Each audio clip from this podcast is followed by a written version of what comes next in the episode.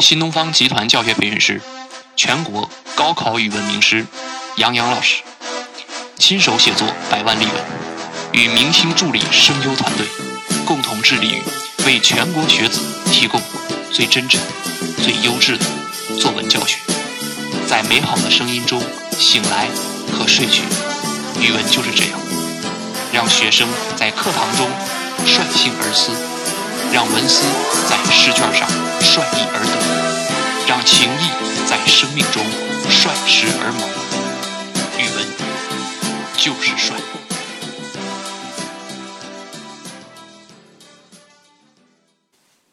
博物科举春秋。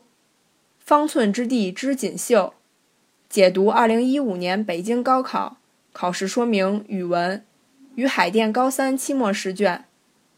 前几天，搜狐教育频道的朋友请我写篇高考语文政策的文章，恰逢考试说明下发海淀期末考试，一个是政策，一个是实践，正是组成一对互解互证的关系。又逢外联社与我联手。即将推出一系列的高考语文教学书籍，我正要写一篇关于我对语文今年政策变化的看法，便以海淀期中考试的作文材料为题目，“方寸之地可以营造锦绣”，来谈谈语文试卷这片方寸之地如何织就智慧的锦绣。写这篇文章之前。其实我先在网上读了一些探知教育考试院征集意见稿后的报道。说句实话，急功近利、缺少思考，恰恰是我们教育者需要面对的事情。每一改革，大家往往急不可待地去关注有哪些变化，对于不变的内容，其实也未必可知，相反却置之不理，自以为这样便抓住了改革的动态，恐怕一叶障目，不见泰山。举个例子，阅读延伸题，二零一零年引入北京高考语文试卷，所有教师、学生、教辅一拥而上，纷纷解析。殊不知，变化就是来得快，去得也快。十分后又改为十二分的阅读延伸题，似乎将在今年的高考语文试卷上结束它短暂的演出。这次海淀期末试卷上便没有这道题目。考试说明中也将之取消。然而，教师要做的就只是告诉学生们，阅读延伸题被取消了这件事情吗？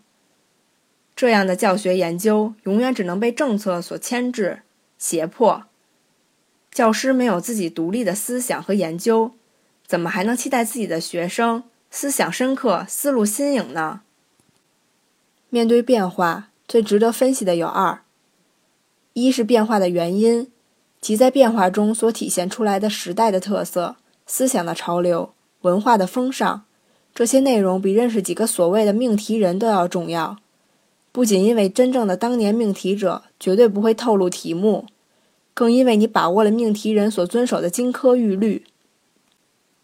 二是变化后的不变，这些最为经典、不会动摇的部分，才是高考的核心智慧，才是教师的教研阵地。更是学生的考分根本。从变化中认识不变，才能真正从现象中看到规律，在放眼无涯的题海中乘风破浪。这样的教学，不仅是教师的智慧，更会极大的启发学生面对问题的思考方式。不盲目拼杀题量，而是能从知识和题目中获得智慧，形成主动思考、独立思考的习惯。这也是杨老师在新书。阅读、思考、写作，高考作文超越满分中所崇尚的教学理念。所以，我今天听到最多的问题，不是这次考试很难很怪怎么办，而是这次变化真的很值得思考。请问杨老师，您认为新题型意味着什么？这才是语文教学或是教育应该赋予学生的。根据以上两点思考。我们不妨从考试说明政策出发，结合2015年海淀期中试卷，来一起体会一番思考的乐趣，深入剖析命题者身后时代的背景。精彩的中段广告来了，杨老师将于2015年1月30日晚在酷学网免费讲座《题目为《生活的艺术》。七年啊，我在新东方讲过将近八千四百个小时的课，包括过年在内的所有假期周末，我基本都在上课。新东方的七年，每一个除夕、初一、初二，我都在教学的岗位上。这其中的紧张、辛苦、乏味，只有高三的学生们才能明白吧。但我每一年都是高三的味道啊，比任何一种考试都面对更大的压力。我经常对我的学生们说：“用高三的精神面对一生。高三不过是一年，高三的精神却可以是一世。”所以，如果你觉得考试很紧张，复习很辛苦，生活很乏味，那么我们就一起来聊聊，在一生考场无涯的命运中，如何艺术的生活。快来在线预约三十日晚的讲座吧！届时将会有杨老师全国各地的学生以及往届的学生集于一堂，共同听讲和讨论。错过将会非常遗憾哦。预约地址请见本视频的备注。根据以上两点思考，我们不妨从考试说明政策出发。结合二零一五年海淀期中试卷，来一起体会一番思考的乐趣，深入剖析命题者身后时代的背景。一、试卷结构大调整，但考察能力一字未变。试卷结构调整，赋分比例变化如下：一、现代文阅读、语文基础知识的掌握和应用，约四十八分；二、古诗文阅读。约四十二分，三写作六十分，一微写作三选一十分，二作文二选一五十分。相比二零一四年考试说明，变化现象如下：现代文阅读被前置，语文基础知识后置，古诗文分数比例接近全卷分值三分之一，写作题目变为多选。这就是全部变化的概述，但你看见所有解读都不会提到的问题，就是紧随其后的考试能力要求一项，却一字未变。对考生在积累整合、感受鉴赏、思考领悟、应用拓展、发现创新等方面所形成的能力进行考察，应用能力、实际理解、分析综合、表达应用及评价等。审美能力、艺术美和科学美的感受、品味、赏析能力、探究能力、发现问题、分析问题、形成见解及创新能力。我敢说，很多语文教师面对这些要求都会陷入沉思：我们到底把多少精力放在这些目标上？当我们的学生即将离开高考中，他拿着九十多分的试卷。是否真正获得了考试说明中的能力呢？最近颇有几位专家高呼，语文是最需要改革的学科。那么怎么改呢？我看不是从学生改起，也不是从高考改起，而是从教师教学改起。这是一些的起点。如果老师都不关注这些内容，怎么可能期待学生真正理解高考语文？这些没有变化的考察能力。其实才是高考命题的本质和方向，而题型结构分数的调整，只是让我们看到了轻重的变化表现而已。加重：一、阅读能力考察；二、写作能力考察。变轻：需实际的语文基础知识，包括字音字形、诗词背诵。其实，高考语文虽然在近几年中进行着题目的巨大变化，但本质上是分数权重变化所体现出的时代眼光。传统文化的重要性，在十八大提出文化软实力后就愈显突出。如果你看一下四年前语文试卷中的文学常识题，就发现四个选项往往兼及中西文人、古典和现当代作家。但今天在语文试卷上，甚至看不到西方文学的考察，文学常识部分也鲜见鲁迅、老舍这些现当代巨擘，其后所体现出的文化潮流，才最值得我们关注和思考。这也是杨老师去年再次押中高考作文题：无数学生惊呼神迹的关键。很多学生分外关注背诵多加七篇的负担，而杨老师却告诉学生，这并非负担，而是启发。再次告诉我们古典文学的重要性，同时结合阅读能力考察加重，也告诉我们实际压力一定很小，必然在名句名言中进行考察。再加上头年新增七篇，其中名言自然成为考察重点。相关思考不一而论，但相信可以启发大家在变化中思考。海淀期末试卷第一题便是古诗词阅读。顺序调整所带来的风潮不言而喻。第一题涉及到今年新增考点十，中华优秀传统文化基本常识的了解，其后所表现的正是对传统文化的考察。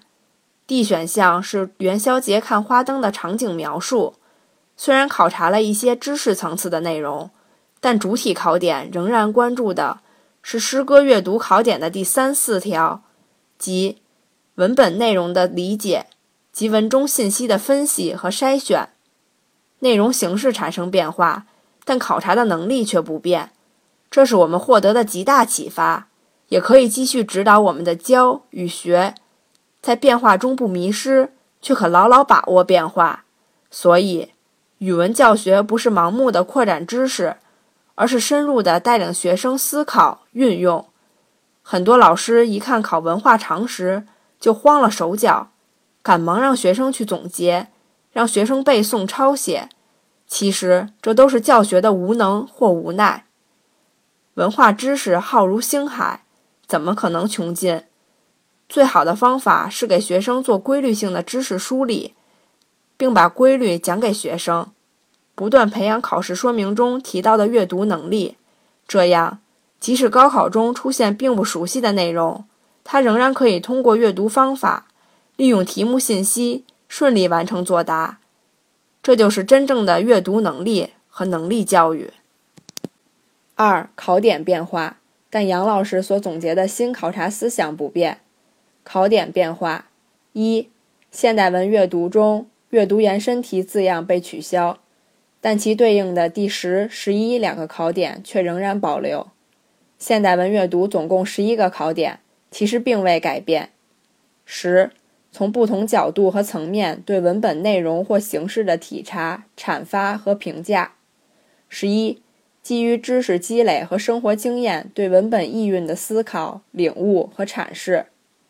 二，语文基础知识增加了两个考点，前八点并未改变，增加考点为：九，文学题材基本常识的了解；十。中华优秀传统文化基本常识的了解。三、古诗文阅读前九个考点并未变化，增加两个原为阅读延伸题的考点，如下：十、从不同角度和层面对文本内容或形式的体察、阐发和评价；十一、基于知识积累和生活经验对文本意蕴的思考、领悟和阐释。四、作文。微作文加大作文，一加七个考点完全未变。杨老师在去年就已经提出新高考三个重要变化趋势，并按照这三个方向规划全年高考语文教学，完成去年压中多道高考题目的神迹。今年我将仍然在以下三个考察思想的指导下，为学生们讲解2015年高考语文：一、加强古典文学修养的考察。从分数权重、考察广度就可以看出此部分题目之重要。我在秋季班中一直坚持着以古典文学为教学主体进行课程展开，不仅关注考试知识，更加深了文化修养，扩展了文史相合的视角。相信同学们已经在此体会到课程设计的智慧。恰好刚刚我的助理老师发来一张学生微信的照片，全作一例。微信内容如下。诗歌文言文选择全对，所有选择一共错俩。开心哭，跟着男神走。东城联考选择只对四个的，开心疯了。此部分有两个重要的命题方法体现出来，是杨老师在课上为学生们讲解命题新思想最常用的设题方法，也是高考的新难点所在。一、比较能力，文本的比较与思考。此考察方法涉及到大学文学课程中比较文学的一些基本思想，是江苏、浙江高考中充分实践过的题目类型。二零一四年北京卷的《眼红滴记》和语文课本《岳阳楼记》的比较，就是北京卷最突出的一次尝试。要知道，大多数老师去年只会见风使舵的给学生对对答案，讲讲两首诗歌，但很少真正的进行比较。而杨老师立刻提出比较之方法，在文言文、说明文、散文中的考察方式，并独立命制题目，一举压中2014年北京卷的文言文阅读理解重要题型。海淀期末例题分析，文言文阅读取材于《三友宣记》，第十一题。作者认为人情嗜好，虽其所欲不同，亦各适其事也。这与王羲之的填空。当其心于所欲，散得于己，快然自足。《兰亭集序》所见略同。作者以木石为友，苏东坡则渔樵于江渚之上，填空填空，赤壁赋，可谓各适其适。参考答案：虽取舍万殊，境造不同，旅于虾而有迷路。现代文阅读四十一炮序言。这是一部杨老师上课讲过的小说。第十五题，第四段说，一部好的长篇小说，主要人物应该能够进入文学人物的画廊，即使是次要人物，也应该是有血有肉的活人。请以一部经典名著为例，简要说明好的长篇小说这个特点。以上两题在古典文学和现当代部分都体现了文学比较的方法。这种题目不仅考察学生对本文的理解，同时极具有扩展性。关注了学生课内外阅读的广度，更重要的是，要求学生的阅读不是以积累一些作文素材为目的，而是能思考、体会、运用。这也是杨老师经常说起的语文在越变越好的原因，不再是机械的要求背诵，而是真正考察学生的语文能力。二、统筹能力，把握全文的阅读能力。以前很多老师最喜欢也最擅长讲的。学生最擅长做的，往往是一些碎片式的题目，比如实词虚词，比如诗词鉴赏中某个字很好，请赏析。而现在的题目则侧重于学生对整篇文章把握的能力，这才是真正科学的、有效的阅读方法。在杨老师即将出版的《阅读、思考、写作高考作文超越满分》一书中，我先翻译了弗朗西斯·培根的《论读书》。其中就谈过这个问题。海淀期末例题分析，诗词第四题，这首诗语言朴素平实，言浅意浓，请以静、催、清、中义词为例，对这一特点加以赏析。评分要点：解释词的语境义一分，结合诗句紧扣词语言浅意浓的特点进行赏析两分。注意，此题不同于诗眼题。而是要求学生结合全句、全诗和题干中设问点进行分析。杨老师为同学们做出答案样本：一、言浅，静是静然之意，全句写白发老人在元旦围炉守岁而不休息睡觉，语言平易近人，朴实无华。二、意浓，以惊讶、意外之意表现了人们在元旦时的热闹喜悦，也写出了对元旦佳节的重视。生动形象，给读者以想象空间。二、加强学科实用性的考察。杨老师讲过多个作文题目，都有价值、使用价值，实用与珍贵的思考有关。高考试图不断的告诉我们，语文不仅仅是一门玄学，不仅仅讲精神、情感等抽象的内涵，还有极强的实用性。去年我在讲座中主要举例微作文来说明此项。但在二零一五年海淀期末试卷上，我们看到这种考察方法更加突出的表现。海淀期末例题分析，诗词第五题，请根据诗歌内容谈谈我们应该怎样过一个文明和谐的春节。一百字左右，五分。解析，此题不仅关注学生阅读理解的能力，还延伸向生活实用的一面。正是保留在阅读题中阅读延伸的考点。也就是说，阅读延伸题被去掉，但阅读延伸的思想和题目却保留下来。这也正是杨老师上篇所讲，在变化中看到不变，才能真正的把握变化。三、加强思维能力的考察。很多学生认为，学好语文只要有语感就可以了，要想有语感，多读多写就可以了。其实，大家都忽略了一个重要的环节：语言文字不仅是表情的工具，也是达意的手段。语文不只用来抒情，还可以用来载道，用来体现自己的思想。这是今年习总书记在谈话中强调的名词“文以载道”。这个都不知道，可能你的教学方法都是与时代背道而驰的。海淀期末例题分析，第二十五题：一方寸之地可以营造锦绣，方寸光阴可以铸就永恒，方寸心田可以容纳山川。二新年伊始，各媒体纷纷盘点二零一四年流行语，有钱就是任性，高居榜首。这句话当初一经传播，网友便掀起了一波造句热潮。有貌就是任性，有才就是任性，有闲就是任性。这些流行语反映的人生态度、价值追求、社会心理，引起了人们广泛的关注。上面的文字引发了你怎样的思考和联想？请自选角度，自拟题目，自定文体，诗歌除外，写一篇文章，不少于七百字。解析此题可以简略的概括为谈任性，一定会有大批学生违心的站在任性的对立面，对其大加鞭挞。其实仔细想去，任性不是人们追求的一种自由境界吗？任性是美好的，因为可以为所欲为的去追求。还有很多学生写，任性是要有资本的，有钱有闲当然可以任性。